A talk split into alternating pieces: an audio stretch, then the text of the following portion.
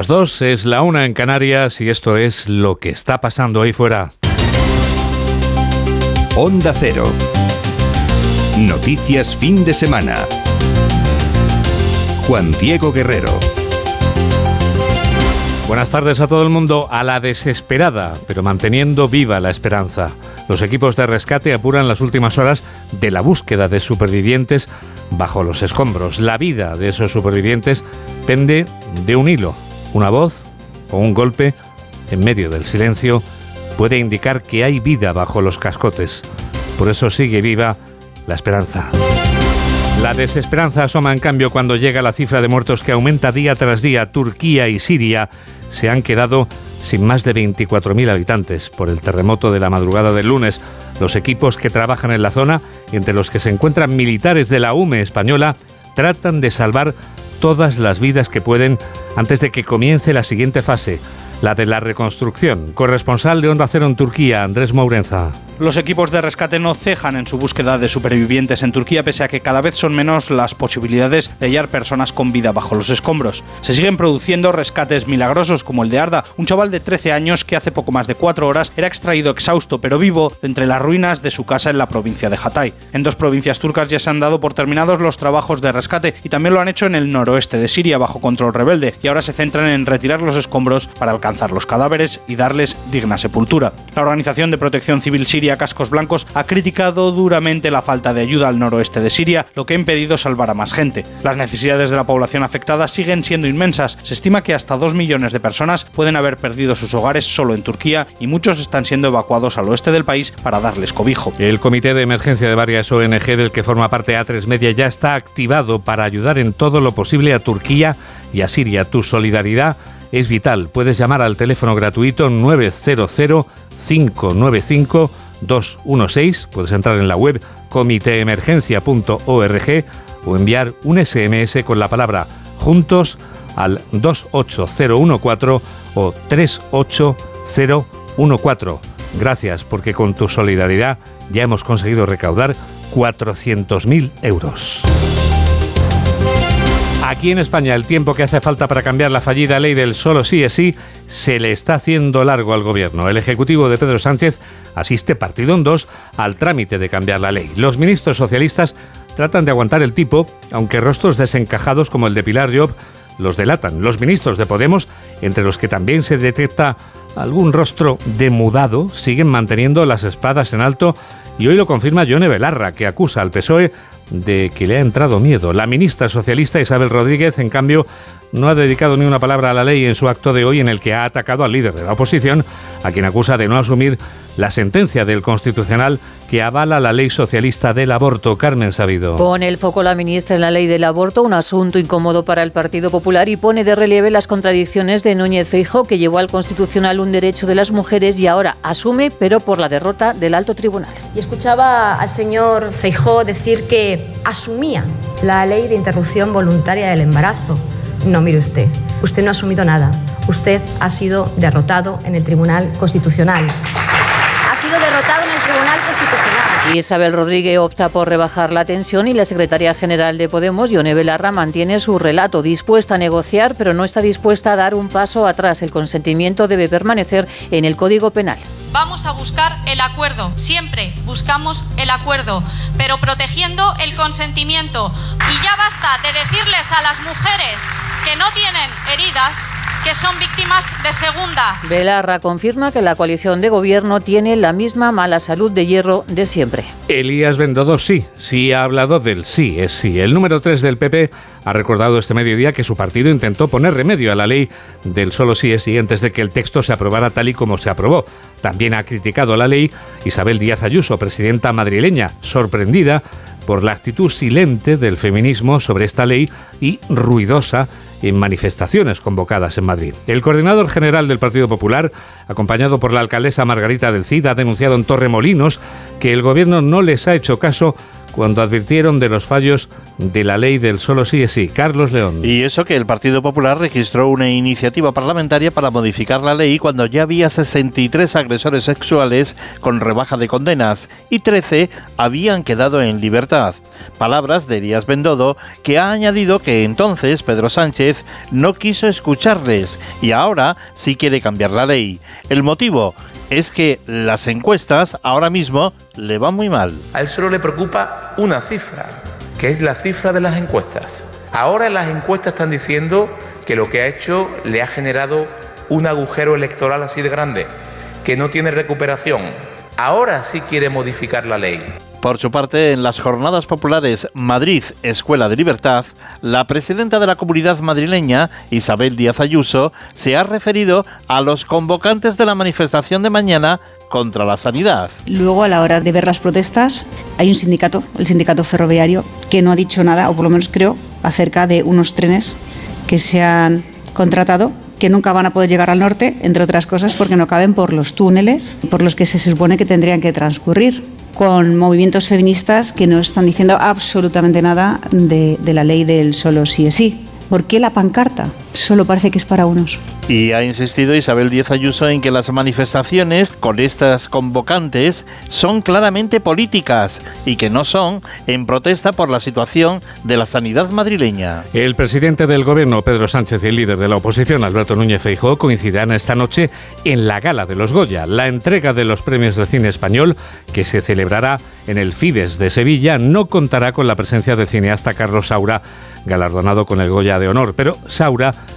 que fallecía este viernes, estará omnipresente esta noche en la ciudad del Río Betis, desde donde nos informa Mercedes Pascua. Trabajo a contrarreloj en esta gala de Sevilla tras la inesperada muerte de Carlos Saura, aunque la Academia de Cine guarda un celoso silencio en torno a cómo va a ser ese homenaje póstumo, ha sido la propia mujer del director, la actriz Eulalia Ramón, quien ha confirmado que la familia vendrá a recoger el premio porque así lo deseaba Saura y se leerá la carta de agradecimiento que el propio director les dictó hace tan solo unos días. Una sensación de tristeza que representa el propio director de la Academia de Cine, Mendel Leite. Me consideraba amigo de Carlos Saura, he vivido muchas experiencias con él durante muchos años y por lo tanto también me siento un poco tocado, ¿no? Pero como se dice en el mundo del espectáculo, el show debe continuar. A las siete y media de la tarde comienza la alfombra roja en el Palacio de Congresos y Exposiciones de Sevilla. A las 10 de la noche la gala. Asbestas parte como favorita por candidaturas también por taquilla en un buen año para el cine español. Modelo 77, Alcarrás, Cinco Lobitos, Cerdita y Los Renglones Torcidos de Dios son las películas con más nominaciones. La capilla ardiente de Carlos Saura se instalará en la Academia de Cine este lunes y permanecerá abierta desde las 12 del mediodía hasta las 8 de la tarde. El minuto de silencio convocado esta mañana en la plaza del Ayuntamiento castellonense de Jérica ha servido para honrar la memoria de la pequeña Emma, de 12 años. Emma Martínez Gascón fallecía de una peritonitis este lunes en el Hospital Clínico de Valencia después de que sus padres la llevaran tres veces a urgencias. Los padres consideran que lo sucedido no es comprensible. Redacción de Onda Cero en la Comunidad Valenciana, Juanjo García. Es incomprensible. Los padres de Emma, Beatriz y Ramón exigen respuestas. No entienden qué ha pasado para que nadie detectara la apendicitis que acabó con la vida de su hija de 12 años, pese a acudir hasta tres veces a urgencias. Queremos saber qué ha ocurrido, reclaman. Queremos saber qué ha ocurrido, queremos ir los informes, saber por qué piensan que mi hija no tenía una apendicitis, a ver qué es lo que pensaban que tenía después de una semana sin comer, a ver qué es lo que los médicos tenían en mente, porque no, no lo tengo nada claro. Y si hay que implementar nuevos protocolos o hay que, hay que asegurarse de que los que existen se cumplan, pues que a ver que esto no puede pasarle a más personas. Desde la propia Consellería de Sanidad han abierto una investigación para aclarar los hechos. Los individuos a los que ha echado el guante el Cuerpo Nacional de Policía en la operación que ahora les vamos a contar se dedicaban a la ciberestafa y la ciberestafa era millonaria. Mamen Rodríguez Astre. Todo comienza tras denunciar el uso fraudulento de varias tarjetas de crédito en un lujoso establecimiento de Madrid. La metodología era compleja en varios países y con múltiples víctimas. Recababan información sensible mediante el phishing y el smishing. Ana Román, portavoz.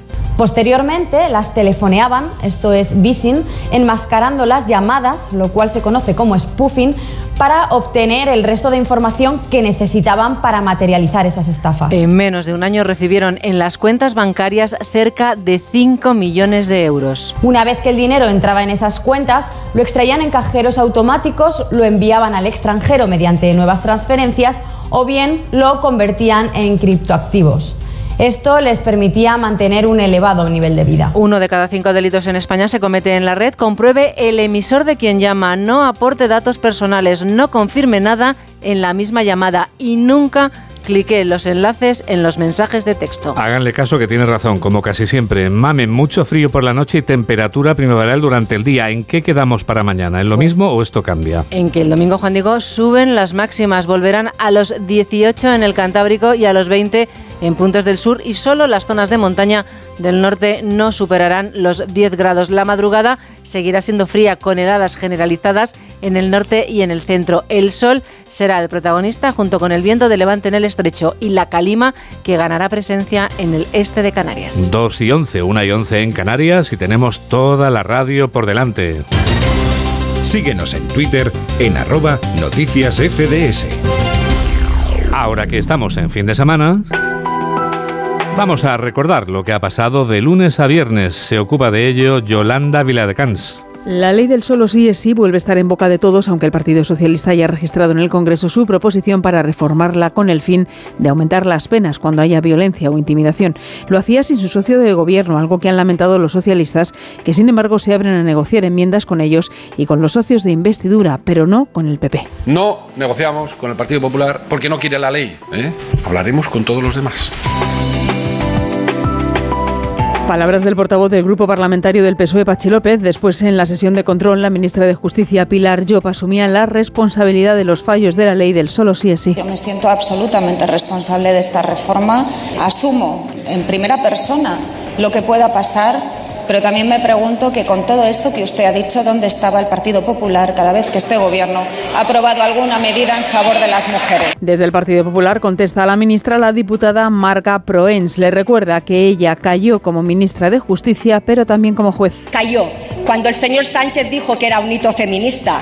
Cayó cuando la secretaria de Estado se rió de las víctimas. Cayó cuando el gobierno insultó a sus compañeras fachas con toga. Cayó cuando Pachi López dijo que había que dar un toque a los jueces. Y cayó cuando le advirtieron todos. Y sesión de control en la que también se habló del alto precio de los alimentos, menos para la vicepresidenta Nadia Calviño, que claro, ella busca ofertas. La compra de mi casa ya refleja esa bajada de los precios. Es cierto que como todos los españoles, yo busco las ofertas. Silencio, por favor. De temporada y he visto que en aquellos productos en los que ha bajado el IVA han bajado los precios. Esa es la información que nos transmite también los grupos de distribución. Una bajada que no ve el Partido Popular. Su diputado Carlos Rojas pone ejemplos como el azúcar, que se ha disparado en un 50%. Están bajando para usted. El azúcar está el 50% más caro, la mantequilla al 42%, la leche al 37%, el aceite al 35%. La cesta de la compra está por las nubes, señoría. Los precios no están bajando. Y semana en la que además hemos dicho adiós a las mascarillas en el transporte público para gustos los colores. Me hubiese gustado que el uso de la mascarilla hubiese continuado siendo obligatorio porque creo que en zonas como el transporte público es súper fundamental seguir protegiéndonos. Pues yo la verdad estaba deseando que llegara el fin de las mascarillas, ya que como veía en otros establecimientos que no era necesaria ni obligatoria, creo que es muy buena noticia que llegue para el sector de los transportes. Se puede seguir llevando, pero no es obligatoria. Lo sigue siendo en centros sanitarios, residencias de mayores y centros especializados y farmacias. Llega el epílogo.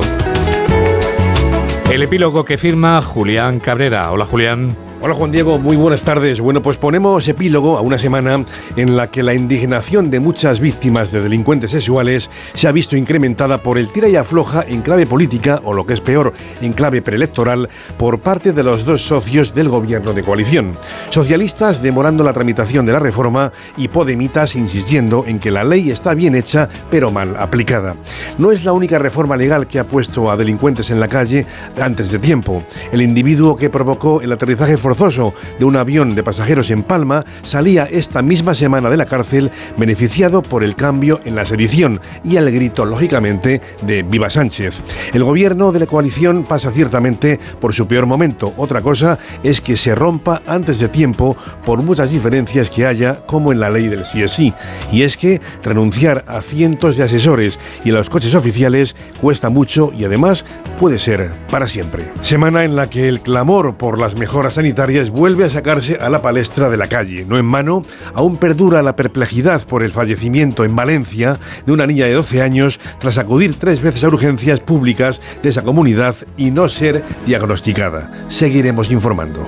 Dos y cuarto, una y cuarto en Canarias. Seguimos informando con las noticias del deporte. Aquí está David Camps. Hola David. ¿Qué tal, Juan Diego? Buenas tardes. ¿Tú eras de trabalenguas? Un poquito, sí. Sí. Pero era complicado. ¿eh? Lo digo por aquello de los rivales del Real Madrid en el Mundial de Clubes. Del Alalí hemos pasado al Alilal. Alilal. Entonces, vamos, tiene ahí duro trabajo por delante Alberto Pereiro, Fernando Burgos. A las 8 de la tarde es la final del Mundial de Clubes que coincide con la vigésimo primera jornada de Liga en Primera División. Ayer ganó el Cádiz al Girona. Y vamos a escuchar al técnico del Real Madrid, Carlo Ancelotti, utilizar y muchas veces una palabra que conviene nunca olvidar, que es respeto. Es un equipo que respetamos mucho, toda su calidad la han mostrado en la semifinal ganando a Flamenco, entonces es un equipo que respetamos mucho, como respetamos mucho el evento, un partido muy muy importante que no pasa muchas veces en una carrera futbolística de jugar este tipo de partido. El Real Madrid las finales la respeta mucho. El hecho de respetarlo significa que iremos a jugarla a lo máximo. Y hasta Rabat nos vamos con el sonido de Raúl Espínola, Fernando Burgos, Alberto Pereiro. Muy buenas tardes. Buenas tardes, David. Hola, David, buenas tardes. ¿Cómo ha sido la mañana?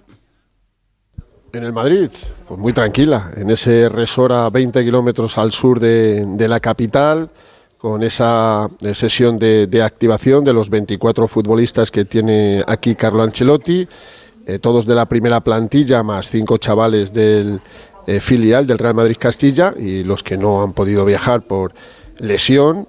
Eh, o sea, no van a estar ni siquiera en el banquillo, pues ya sabes, Courtois, Lucas Vázquez, Mendy y Eden Hazard. Y si podemos leer los periódicos, las informaciones, Alberto, todo el mundo coincide en que va a ser, entre comillas, fácil para el Madrid. Bueno, veremos a ver, porque aquí el susto ya se lo ha llevado alguno eh, y la circunstancia del partido eh, pues también te, te, puede llevar a pensar eso. El Madrid es infinitamente superior eh, tanto a Flamengo como al Alali el otro día, como al Algilal aquí en la, en la final de hoy, pero el otro día tuvo demasiados sustos para lo que fue un partido medianamente, eh, no digo que poco controlado, pero un poco caótico. Eh, la sensación de que siempre tiene un rato en el que se le va eh, de las manos el juego, el control del partido, sobre todo cuando coinciden eh, y Modric en el campo, y la sensación de que si el partido va medianamente normal y hay pues 10, 12 ocasiones de gol, el Madrid puede marcar un tercio de ellas y que la final se puede acabar, incluso, incluso pronto, pero eh, visto lo visto, los precedentes, tanto en el partido de, de, semifinales de Flamengo como en lo que le pasó al Madrid en parte del partido de semis, eh, pues haría bien en, en, no fiarse y empezar con una sensación de, de, decir aquí estoy yo y marcar la pauta del partido prontito, ¿no? ¿Qué Real Madrid podemos esperar, Fernando? En cuanto al 11. Sí. Pues sin Benzema ni Militao en el equipo inicial, yo creo que sería un riesgo innecesario. Volaron el, el jueves después de esas dos lesiones eh, musculares que le impidieron jugar en, en, Mallorca y entrenaron ayer. Dicen que las sensaciones no fueron malas, pero evidentemente no están ni para 90 ni para 45 minutos. Entiendo yo. Vuelve Carvajal tras ese proceso febril que le impidió jugar la semifinal del pasado miércoles. Y la gran duda es dónde va a jugar eh, Eduard Camavinga. Si de nuevo de lateral izquierdo o bien con Carvajal, Rudiger, Nacho y Álava es suficiente. Álava sería lateral zurdo y adelantar la posición de Camavinga donde, donde realmente, que es un pivote o, un interior. Para mí es más pivote defensivo y ahí estaría la duda. Camavinga o Chuamení. Sí, todo apunta a que la meritocracia no la va a imponer Ancelotti, van a jugar Modric y Kroos en medio campo, con Ceballos para salir en la segunda parte, y arriba, evidentemente sin, sin Benzema, con Asensio ya recuperado, pues Fede Valverde, Vinicius Junior y Rodrigo Goes como falso 9. Y el conjunto saudí, Alberto, dirigido por un argentino, ¿podemos esperarle pues metidos en el área y todos a defender? Bueno, todos a defender no, porque los tres por los que eh, pagan sueldo alto y son los futbolistas que le marcan la pauta a nivel de goles no creo que vayan a bajar mucho. Eh, hablo de eh, Ígalo, que lleva ocho goles esta temporada en los 12 partidos que se han jugado, hablo de Marega, que ha marcado cuatro, y hablo de Vieto, él es del Atlético Madrid y el Villarreal, que ha marcado tres en los últimos diez y que fue el héroe de la semi el otro día frente a frente a Flamengo. Esos tres defender van a defender poco. Del resto, bueno, pues entre, entre Carrillo y Cuellar, que son dos jugadores de uno más de salida de balón y otro de Ahí lo contaba Fernando Cuellar, que coincidió dos años entre el 16 y el 18 con Vinicius en, en, Flamengo. Futbolistas que eh, deben contener un poco el equipo y atrás, pues la base más saudí de, pues, habitual de un equipo de, de ese tipo de liga. Eh, tienen siete extranjeros, eh, están esperando jugar su octavo de final de la Liga de Campeones de, allí, porque de, la Champions de allí, porque todavía eh, no tenemos campeón en Asia en esta, en esta temporada. Vienen por ser campeón del 21, pero vamos, en condiciones normales el Madrid es infinitamente mejor que este equipo. ¿no? ¿Qué tal ambiente hay en Rabat, Fernando? Para llenar el campo otra vez. El estadio Un Príncipe Mullah Abdelá con más de 45.000 espectadores. No vinieron peñistas de Madrid apenas eh, para la semifinal, pero ya hay aquí para la final. Eh, no tenemos número, no sabemos si, son 500 o, llegan a 1000. A mí me costaría creer que haya más de, de 500 aficionados que han llegado desde la capital de España, pero luego hay mucho madridista en esta, en esta zona de, de África. en Marruecos hay, hay peñas importantes, pero lo que está claro es que el ambiente no existe en las calles, pero en el estadio para llegar allí es un pequeño caos y se va a llenar como, como el otro día. Vamos, el Madrid crea expectación en todas partes del, del mundo. Va a arbitrar el inglés Anthony Taylor, que es una buena noticia para el Real Madrid, porque evidentemente a ver, no te ponen un asiático, no te ponen un, africano, te ponen un, árbitro de, de absolutas eh, garantías. 5 millones se lleva el, el campeón, 4 el, el finalista. Y para aquellos que dicen que este es un trofeo menor y que, bueno, pues si lo ganas no pasa nada, que vean las fotografías de los tres últimos campeones del Mundial de Clubes. 2021 Chelsea, 2020 Bayern de Múnich, 2019 Liverpool. Los tres ganaron por la mínima. El Chelsea el año pasado con un gol de Haver de penalti en la prórroga contra un equipo brasileño y que hoy puede ser un día de muchos récords en el Real Madrid octava Copa Mundial de Clubes, cinco con este formato, tres intercontinentales, tres eh, Mundial de Clubes como entrenador para Carlotti, más dos de jugador, cinco, y atención a Tony Cross. Cuidado, ¿eh?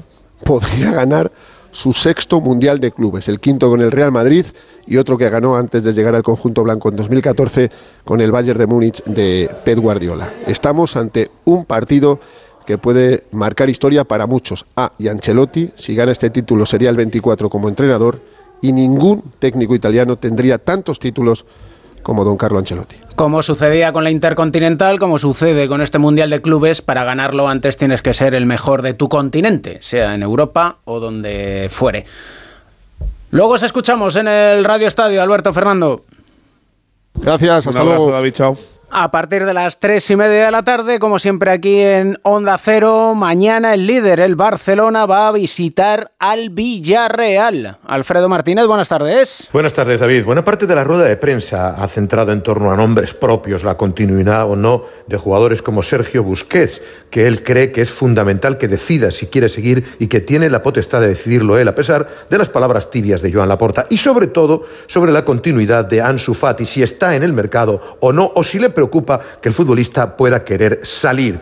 Xavi Hernández no entiende que se hable ahora de la continuidad o no del canterano del Fútbol Club Barcelona. En, estos momentos no hay ninguno transferible. En, estos momentos no podemos hablar de salidas y de entradas. Se ha acabado el mercado. Yo no sé qué hacemos hablando de ventas, de historias raras de estas. Nos estamos jugando toda la temporada. No lo entiendo. Y menos en el entorno barcelonista. Estamos hablando ahora de la venta de Ansu, que no se ha hablado en todo enero. Y ahora estamos hablando de la venta de Ansu. Sinceramente, no lo entiendo. Si Ansu va a ser importante para nosotros y yo tengo una confianza extraordinaria y él lo sabe. Tiene 20 años, es un jugador con presente y futuro y no entiendo que se hable de la venta de este jugador. No lo entiendo. El partido frente al Villarreal tendrá el morbo añadido del enfrentamiento con Quique Setién, que fuera técnico del Barcelona no hace mucho tiempo. No ha querido valorar Xavi Hernández porque dice que no sabe cómo se trabajó la etapa del técnico cántabro, pero sí sabe que va a haber una auténtica batalla por el balón de cara a este partido y que será clave el equipo que lo tenga y de ahí la ausencia significativa en lo táctico de Sergio Busquets. En cualquier caso, Xavi dice no tener una varita mágica para el resultado y el éxito que está teniendo al frente del Barcelona. El trabajo es sencillo. Muerdo, muy bien. bueno, yo intento eh, ser positivo siempre, ser natural, intentar transmitir todo lo que yo pienso y lo que yo eh, veo. No tengo la pócima mágica ni del fútbol ni, ni del método, pero bueno, eh, me gusta ganar de una manera. Le ha quitado hierro también a las palabras de Matías Messi, que ya pidió disculpa y dice que es una gente agradecida y humilde y ha dado por hecha la renovación de Sergi Roberto. Por cierto, David, que en el Barcelona hay lista de convocados 21 jugadores. Vuelve el canterano Pablo Torre, el jugador del filial, que va a alternar con el eh, primer equipo, en una lista en la que lo más llamativo, al margen de las ausencias de Busquets y de Dembélé, que no estarán en el partido de ida frente al Manchester United el próximo jueves, es la presencia de Marcos Alonso. Ayer una expedición del Barcelona acompañaba al futbolista madrileño en el sepelio del que fuera el jugador del Barcelona, su padre Marcos Alonso Peña. Pues bien, hoy el lateral ha querido participar en la sesión preparatoria y viajará con el resto de la expedición. Mañana lo harán por carretera, en autobús, desde las 10 de la mañana. Ojo porque si gana en la cerámica, la liga estará mucho, mucho más a tocar. Gracias, Alfredo. Jugado ayer, el Cádiz gana al Girona 2-0 y sale de puestos de descenso. Los técnicos, Sergio y Michel. Un primer tiempo yo creo que ha sido con mayúsculas, ¿no? Eh, impecable. Hemos entendido también que la salvación pasa por los partidos en casa y creo que, bueno, que estamos en un gran nivel y nuestro objetivo ahora es intentar mantenerlo pues muchos partidos. Hoy era un partido para, para no perderlo y el Cádiz ha sido muy superior, mucho más eh, agresivo, mucho más intenso la sensación que tengo es que nosotros no hemos competido en ningún momento, hoy no hemos existido. Con este resultado, quien cae a puesto de descenso es el Valencia, que a las 9 juega frente al Athletic de Bilbao, el técnico Che Boro. Hay que ser claro, vamos a ver, el objetivo ahora está muy claro y no hay otro que es evitar el descenso pero clarísimo, así lo hemos hablado con los jugadores. O sea, estamos en una situación difícil y ya no podemos decir aquello de nos quedan 17, 18 partidos. No, da igual, sí, sabemos los que quedan, se cuentan y se saben con los que quedan. Lo importante es que tenemos que sumar ya. Ahora tenemos identificado cuál es, dónde tenemos que ir, el objetivo cuál es. En la diana, el puntito rojo es evitar el descenso. Mismo objetivo tiene el Sevilla, que recibe a las seis y media el Mallorca. Carlos Hidalgo, buenas tardes. ¿Qué tal? Buenas tardes. Para el Sevilla ya todos son finales. Ojo que si pincha le pueden adelantar Valencia y o. El Sevilla está a un solo punto del descenso. Ayer se operó de los ligamentos del tobillo el Papu Gómez, que lógicamente no estará en este encuentro, va a estar cinco semanas de baja. También es baja Rekic por una lesión en el tendón de Aquiles, la enésima lesión de Karim Rekic, y ha vuelto Navas, aunque no está para 90 minutos. Vamos a ver si están bien Acuña, Jordani o Campos, que esta semana han estado algo tocados. El Mallorca, que viene de ganar al Madrid, pero que a domicilio lleva tres derrotas consecutivas, tiene la baja de Jaume Costa por sanción, recupera Aguirre a Copete y Valiant, que seguramente serán titulares, y va a debutar Augustinson, que está cedido precisamente por el Sevilla. Pita Javier Iglesias Villanueva, en el bar estará Mateu. Gracias, Carlos. Y a las cuatro y cuarto, también por la permanencia, la Almería ante el Betis. Juan Antonio Manzano, buenas tardes. Hola, David. La fortaleza de la Almería en casa se pone en juego hoy ante la necesidad del Betis de volver a zona europea. Los rojiblancos, que sustentan su clasificación en el Power Horse, están viendo cómo se aprieta la situación por abajo y han de ganar el derby andaluz para mantener la distancia. Rubi tendrá problemas en el 11 al perder a dos titulares por sanción como Robertón y Batistao, lo que obligará a modificar la zona media y el ataque donde César y Ramazzani apuntan a volver de salida. Por su parte, Pellegrini ha dejado en Sevilla a Luis Felipe, Fekir, William Carballo, Juan Cruz y Paul, por lo que se espera que haga bastantes cambios en el 11 bético para corregir la debilidad defensiva mostrada en los dos últimos partidos en los que ha encajado seis goles. Ayoce Pérez apunta a su primera titularidad en el Betis en un derbi andaluz que tendrá lleno en las gradas, entradas agotadas desde hace días, con notable presencia de seguidores béticos en un choque que dirigirá el toledano Javier Alberola Rojas. Gracias, Juan Antonio. Mañana 4 y cuarto, Celta Atlético de Madrid. Novedades del conjunto rojiblanco Alejandro Mori. Buenas tardes. Buenas tardes, David. Ha terminado el último entrenamiento del Atlético de Madrid para el encuentro de mañana en Vigo frente al Celta. Parece que tiene muy claro Simeone el 11 titular con el que lleva probando toda la semana, incluso en eh, horarios distintos al resto de jugadores. Hoy lo ha vuelto a repetir, tiene a todos los futbolistas de la primera plantilla disponibles, no hay sancionados, no hay lesionados y como te decía, un 11 claro, Black en portería, Nahuel Molina, Savic, Hermoso y Reinildo en defensa, Llorente, De Paul, Coque y Barrios en el centro del campo y arriba Antoine Grisman y Álvaro Morata. Es decir, con respecto al partido de Getafe entrarían Llorente por Correa y Barrios por Lemar. En una rueda de prensa en la que Simeone se ha referido a la importancia de Coque en la posición de medio centro, también ha explicado por qué Savic y Hermoso están jugando ahora y Jiménez no está teniendo muchas eh, oportunidades y se le ha preguntado también, ojo, por Memphis. Memphis de Depay, su aportación, cómo le ve y si tiene posibilidades de jugar. Esto decía el técnico argentino. La mejor semana que estamos con él fue esta, hermosa. Trabajó muy bien porque está rápido, está fuerte. Nos entusiasma su juego de espalda porque tiene un buen juego, buen juego de espalda y obviamente nos puede dar alternativas a Álvaro que tiene características. Gracias, Jano. Puede jugar Juan Diego, Memphis Depay con Álvaro Morata en la delantera del Atlético de Madrid. Veremos si es mañana. Te cuento en la Euroliga de baloncesto, vigésimo cuarta jornada, el Vasconia pierde en un partido ajustado ante el Zalgiris en Kaunas, gana en otro partido ajustado el Valencia en Atenas ante el Panathinaikos con un canastón en el último segundo de Jones. Santi Aldama destaca en la NBA, sigue destacando 18 puntos en la victoria de Memphis y tenemos Liga Endesa, vigésima jornada.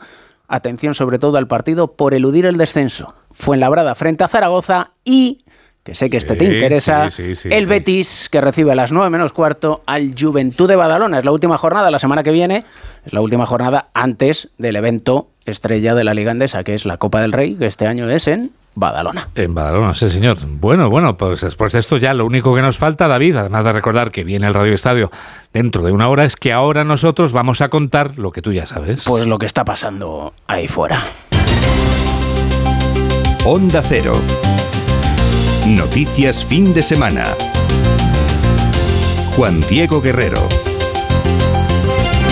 Pues sí, ahora hacemos un resumen de todo lo último, de lo fundamental a esta hora que nos resume ya Yolanda Vilarcans. Lo esencial sigue mirando la tierra devastada en Turquía y Siria. El gobierno turco ha anunciado la apertura por primera vez en más de tres décadas de un paso fronterizo con Armenia para facilitar la entrega de ayuda humanitaria. Los seísmos se han cobrado la vida de más de 24.500 personas. La comunidad internacional continúa con sus esfuerzos de ayuda y los equipos de rescate realizan un esfuerzo final para seguir encontrando supervivientes. Naciones Unidas teme que la cifra final de víctimas rebase los 50.000 fallecidos. La crónica política recoge las palabras de la portavoz del Gobierno Isabel Rodríguez, que ha lanzado un mensaje de tranquilidad y ha acusado al PP de generar miedo ante la incertidumbre. Le dice además a Feijó que no asume la ley del aborto porque ha sido derrotado en el Tribunal Constitucional. Desde el PP, su coordinador general Elías Bendodo no tiene duda de que Pedro Sánchez quiere reformar ahora la ley del solo sí es sí, porque dice le genera un agujero electoral grande. Y ceremonia de los Goya esta noche en Sevilla bajo la ausencia del fallecido fallecido Carlos Saura, que nos dejaba ayer a los 91 años. Su familia recibirá esta noche el Goya de Honor en su nombre en una gala en la que el director aragonés estará muy presente. Su capilla ardiente se instalará el lunes en la sede de la Academia de Cine en Madrid de 12 del mediodía a 8 de la tarde. 2 y 32, 1 y 32 en Canarias y tenemos toda la radio por delante. Síguenos en Facebook en Noticias Fin de Semana Onda Cero. El tiempo que hace falta para cambiar la fallida ley del solo sí es sí se le está haciendo largo, muy largo al gobierno. El Ejecutivo de Pedro Sánchez asiste partido en dos al trámite de cambiar la ley.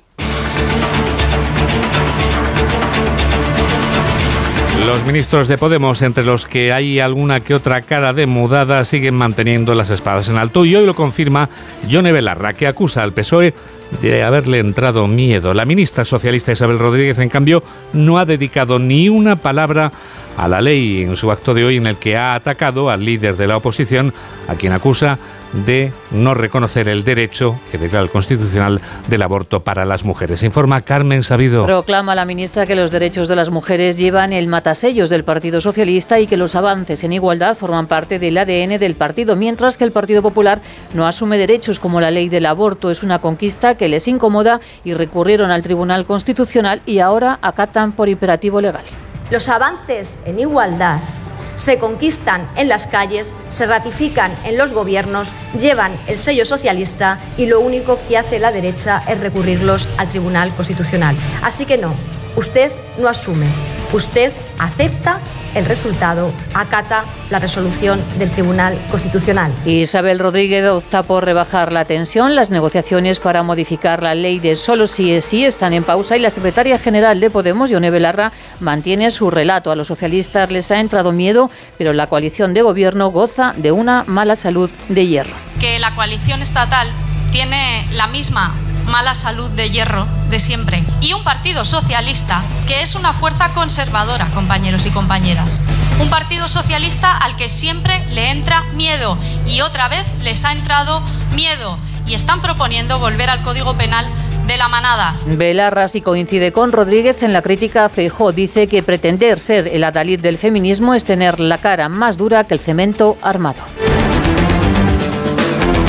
Elías Bendodo sí, sí ha hablado del sí es sí. El número 3 del PP ha recordado este mediodía que su partido intentó poner remedio a la ley del solo sí es sí antes de que ese texto se aprobara tal y como acabó aprobado. También ha criticado a la ley Isabel Díaz Ayuso, la presidenta madrileña, sorprendida por la actitud silente del feminismo sobre esta ley y ruidosa en manifestaciones como la convocada mañana en Madrid. Hablamos del coordinador general del Partido Popular en principio, acompañado por la alcaldesa Margarita del Cid, ha denunciado en Torremolinos que el gobierno no les haya hecho caso cuando advirtieron, según ha recordado Elías Bendodo, de los fallos de la ley del solo sí es sí, informa Carlos León. Sí, es que Elías Bendodo ha asegurado que Pedro Sánchez quiere reformar ahora la ley del solo sí es sí porque le genera un agujero electoral muy grande.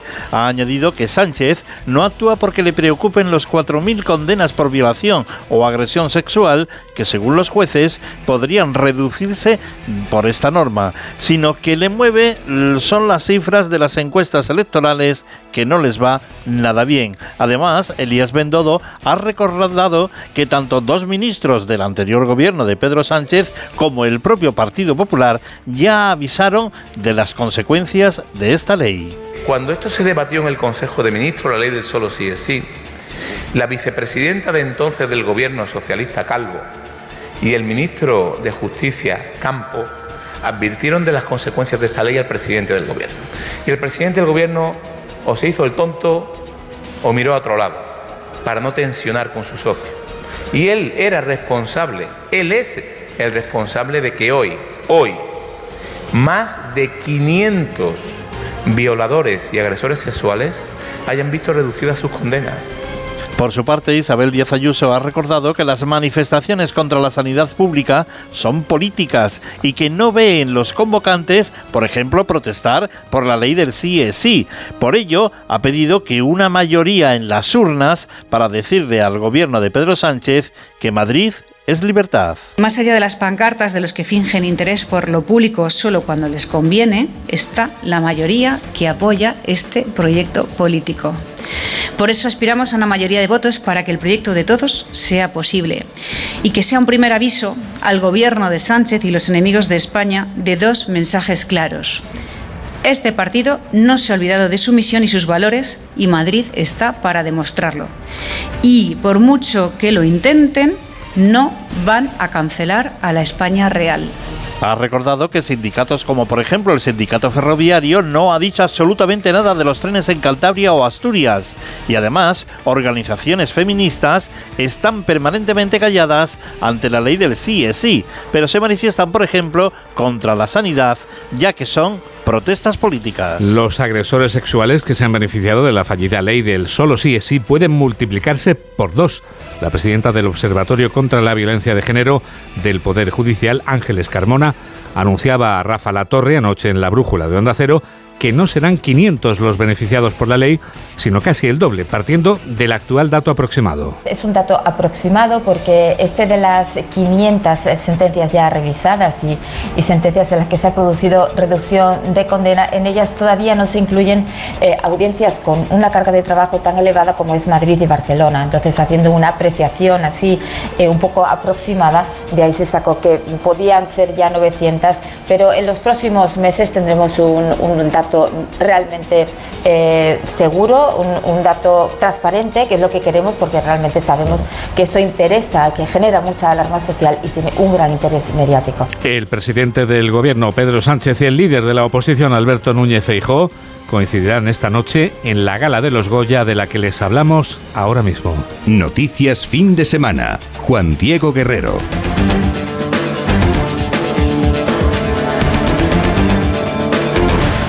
La entrega de los premios de cine español que se celebrará en el Fibes de Sevilla no va a contar con la presencia del cineasta Carlos Saura, galardonado con el Goya de Honor, pero su obra estará presente porque el arte es eterno.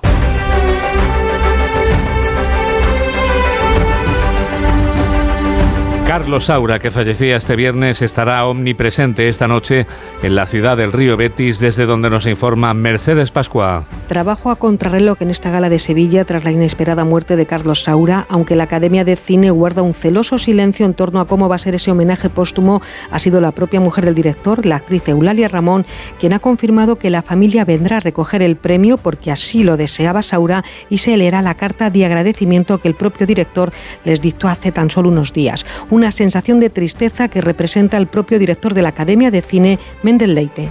Me consideraba amigo de Carlos Saura, he vivido muchas experiencias con él durante muchos años y por lo tanto también me siento un poco tocado, ¿no? Pero como se dice en el mundo del espectáculo, el show debe continuar. A las siete y media de la tarde comienza la alfombra roja en el Palacio de Congresos y Exposiciones de Sevilla. A las 10 de la noche la gala. Asbestas parte como favorita por candidaturas también por taquilla en un buen año para el cine español. Modelo 77, Alcarrás, Cinco Lobitos, Cerdita y Los renglones torcidos de Dios son las películas con más nominaciones. La capilla ardiente de Carlos Saura se instalará en la Academia del Cine este lunes y permanecerá abierta desde las 12 del mediodía hasta las 8 de la tarde.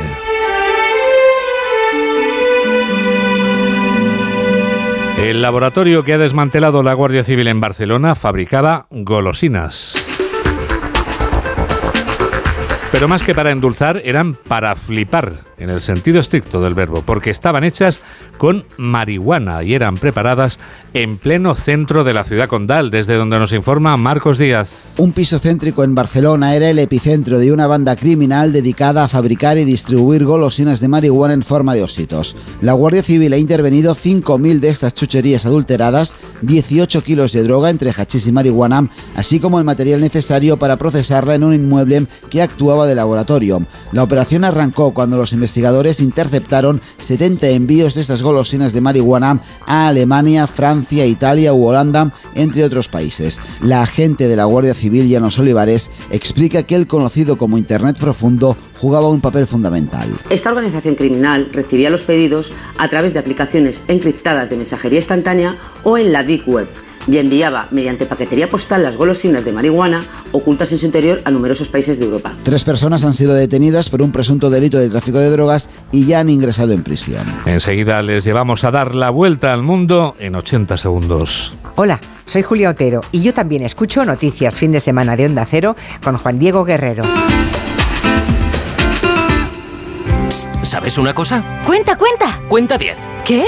Pues eso, que con el programa Mi BP ahorras 10 céntimos por litro en todos tus repostajes y disfrutas de muchas más ventajas cada vez que utilizas tu tarjeta Mi BP. ¡Anda! No, anda no, en coche. Ya sabes, cuenta con nosotros. Cuenta con 10 céntimos por litro. Consulta condiciones en mibp.es. Yo a mi hermano es que lo quiero más de lo que él cree. Si un día hiciéramos un grupo separado, haría una mierda de, de canciones. No sé hacer canciones sin José, es mi muso. Somos como un contrapeso del uno del otro. Mientras él habla, me da tiempo a mí a, a escuchar y a pensar. Está el vocalista y yo soy el consonantista que, que tiene que estar. Lo de Évole, entrevista estopa, mañana a las 9 y 25 de la noche en La Sexta. El 19 de febrero vuelve el Zurich Maratón de Sevilla. Vive la gran fiesta del running en Andalucía.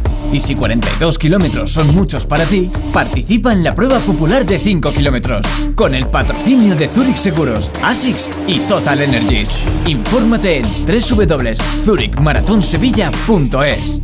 Las noticias recientes nos dan pocas alegrías. Aún así, debemos disfrutar de la vida. ¿Ansiomet te puede ayudar? Ansiomet con Crocus Atibus mantiene tu ánimo positivo. Ansiomet de Pharma OTC. Si buscas coche sin caer en el derroche, ¿Qué coche me compro.com? Rentino nuevo sin dejarlo para luego. ¿Qué coche me compro.com? Usados, 100% garantizados. ¿Qué coche me compro.com? Síguenos en Twitter en arroba noticias FDS. 3 menos 16, 2 menos 16 en Canarias. Es el momento del Foreign Affairs. Noticias del resto del mundo. ¿Dónde empezamos, Laura? Pues donde sigue lo urgente, Juan Diego, en el sudeste de Turquía y el noroeste de Siria, tras los devastadores terremotos en esas zonas donde han perdido la vida más de 24.500 personas, cifras todavía provisionales, y se han registrado más de 80.000 heridos. El presidente turco Recep Tayyip Erdogan ha visitado este sábado la ciudad de Diyarbakir y allí ha señalado sobre el alcance del terremoto que es tres veces más grande y tres veces más destructivo que el de 1999. La ONU teme que la cifra final de víctimas pueda rebasar los 50.000 y entre tanta oscuridad, Laura, la luz, la esperanza de quienes son rescatados con vida bajo los escombros. Sí, con al menos cinco rescatados más en las últimas horas, entre ellos un bebé de dos meses en la provincia de Atay, 128 horas después de los devastadores terremotos del lunes. Para miles de supervivientes que no han perdido todo, ahora empieza el calvario de buscar un hogar. Más de un millón de ciudadanos han acudido hasta ahora a los centros de acogida turcos.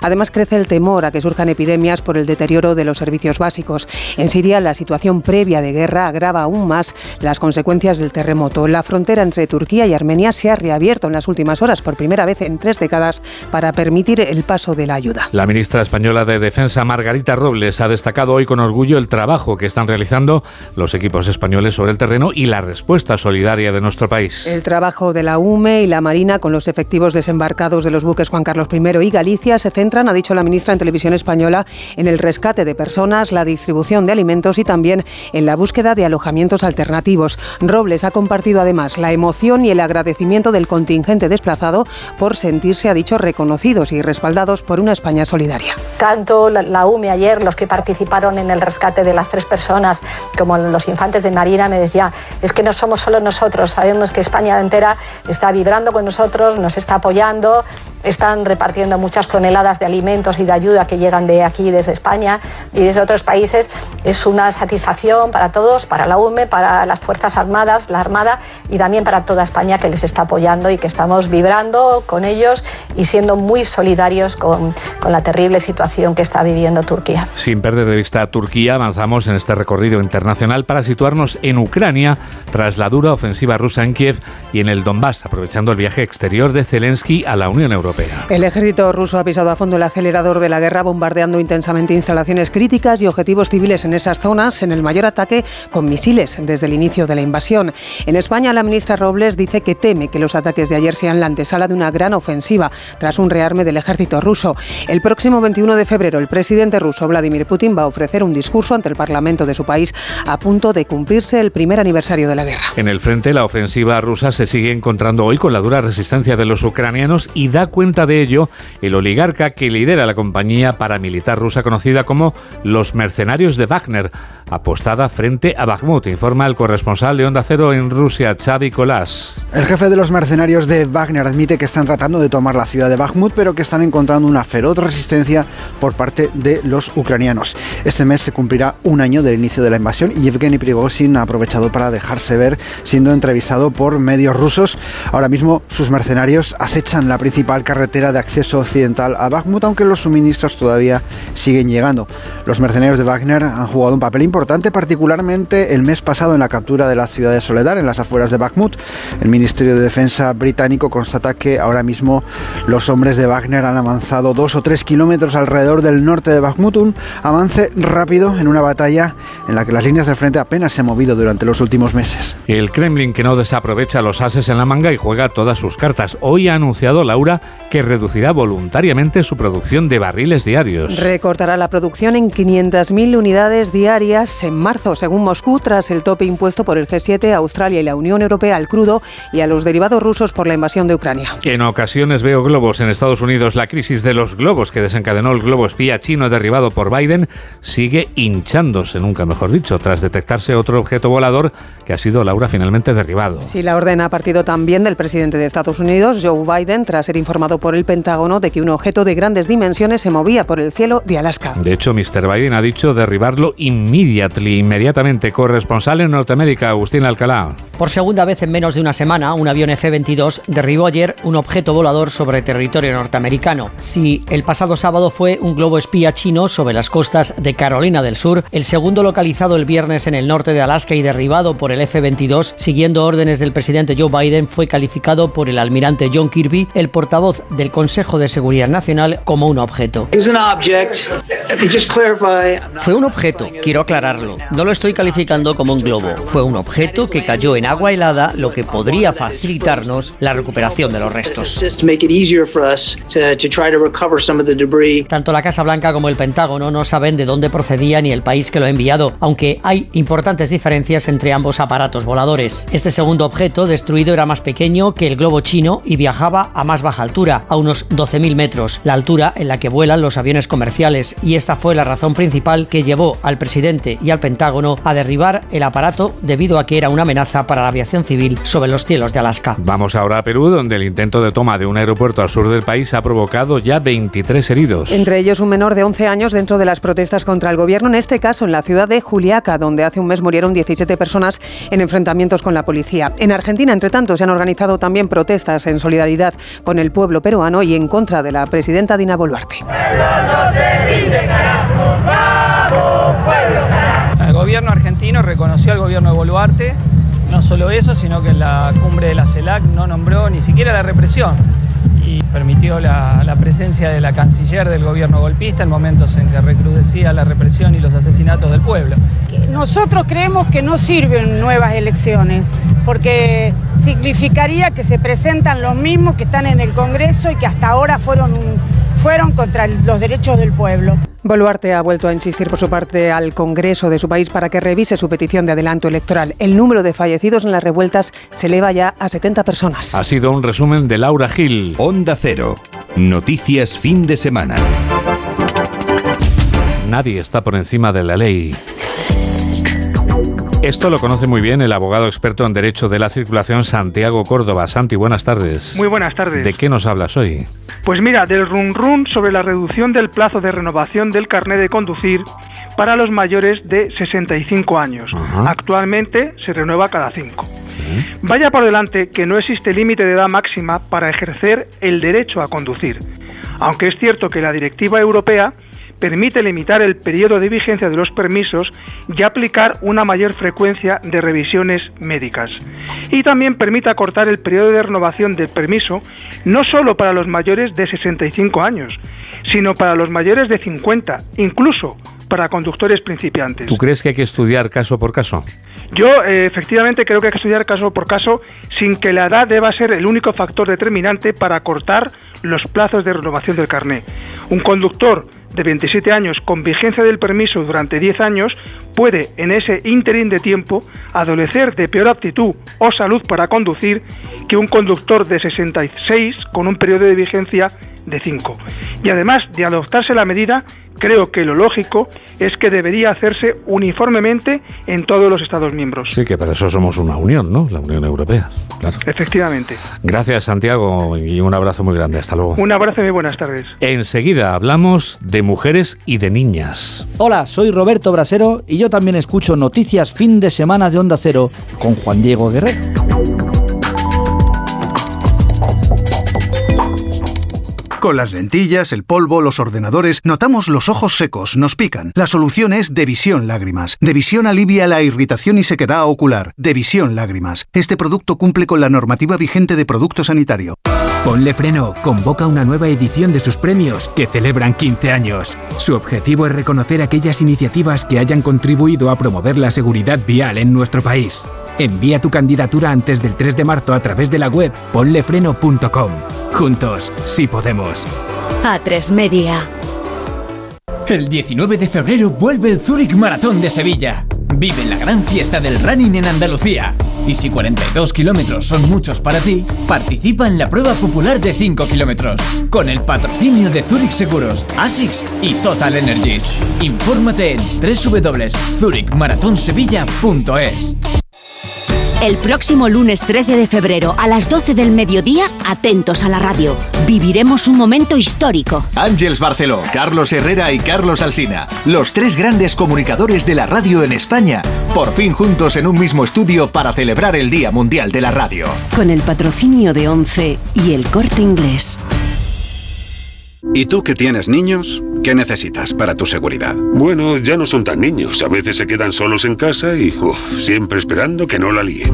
Pues Securitas Direct les protege también cuando están en casa. La alarma se puede conectar desde dentro para moverse libremente y el botón SOS les asegura ayuda inmediata en caso de emergencia. Y es que tú sabes lo que necesitas y ellos saben cómo protegerte. Llama ahora al 900-272-272 o entra en securitasdirect.es y descubre la mejor alarma para ti. Síguenos en Facebook en Noticias Fin de Semana Onda Cero.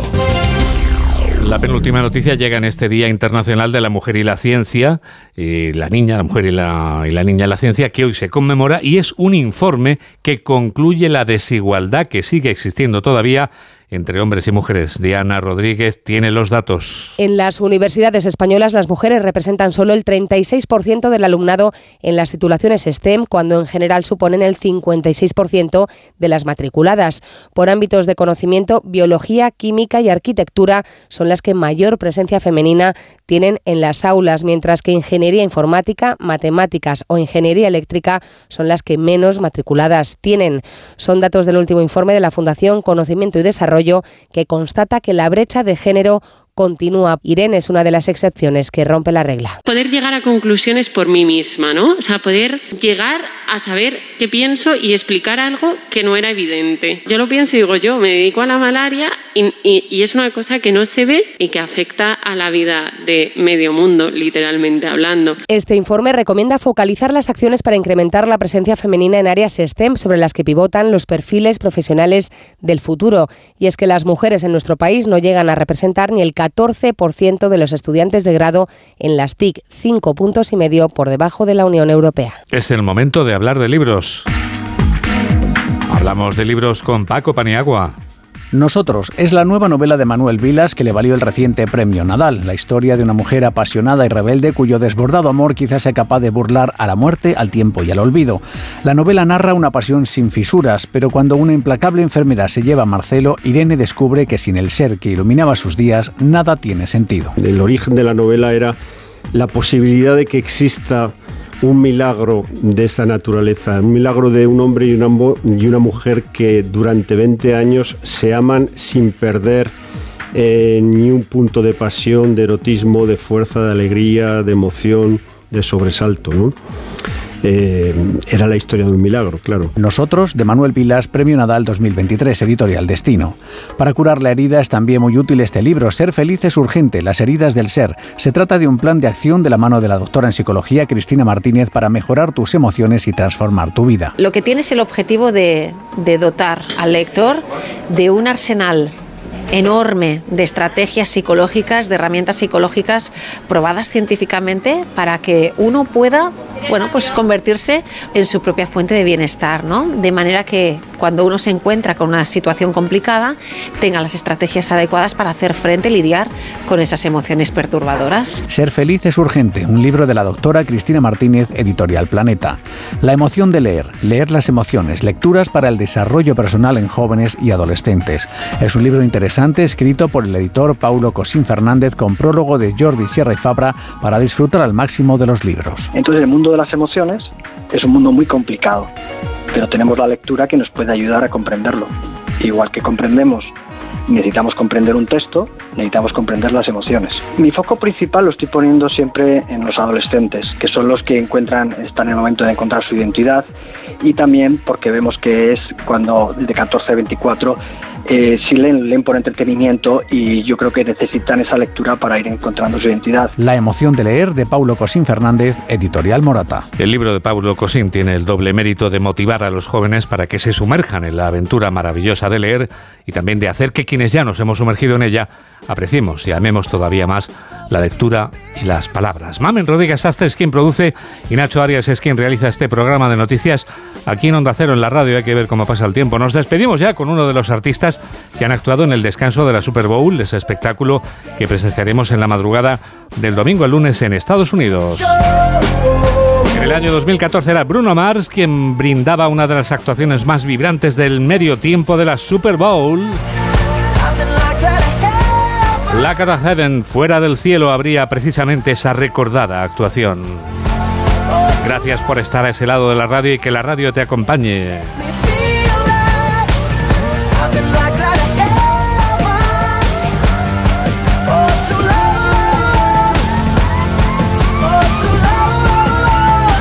Adiós.